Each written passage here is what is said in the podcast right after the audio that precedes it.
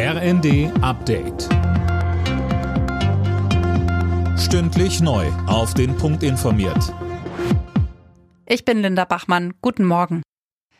Die Gaspreise für Bürger und Unternehmen in Deutschland werden laut Bundeskanzler Scholz durch die neuen Maßnahmen der Regierung drastisch zurückgehen.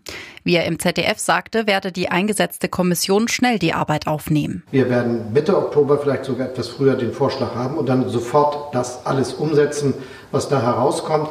Aber da geht es schon darum, dass die Preise wieder runtergehen. Und zwar so, dass man sich die Preise wieder leisten kann. Und das gilt natürlich auch für die Handwerksbetriebe, für die großen Unternehmen, damit die Arbeitsplätze erhalten bleiben. Der russische Präsident Putin hat in der Nacht zwei weitere ukrainische Regionen als unabhängig anerkannt, Saporischia und Cherson. Heute will er die Annexion aller vier besetzten Gebiete unterzeichnen. Dafür gibt es in Moskau eine feierliche Zeremonie.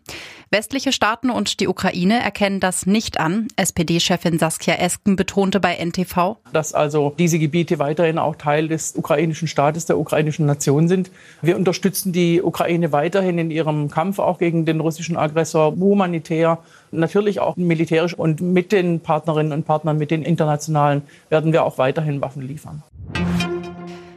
Der UN-Sicherheitsrat in New York befasst sich heute mit den Lecks an den Nord Stream Pipelines in der Ostsee.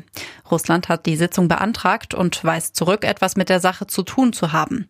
Kreml-Sprecher Peskov forderte, dass Russland an der Aufklärung beteiligt wird. Der Astronaut Matthias Maurer wird heute mit dem Bundesverdienstkreuz ausgezeichnet. Mit ihm erhalten die Ehrung noch 20 weitere Menschen im Schloss Bellevue von Bundespräsident Steinmeier. Das Ganze steht anlässlich des Tages der deutschen Einheit unter dem Motto Brücken bauen. Alle Nachrichten auf rnd.de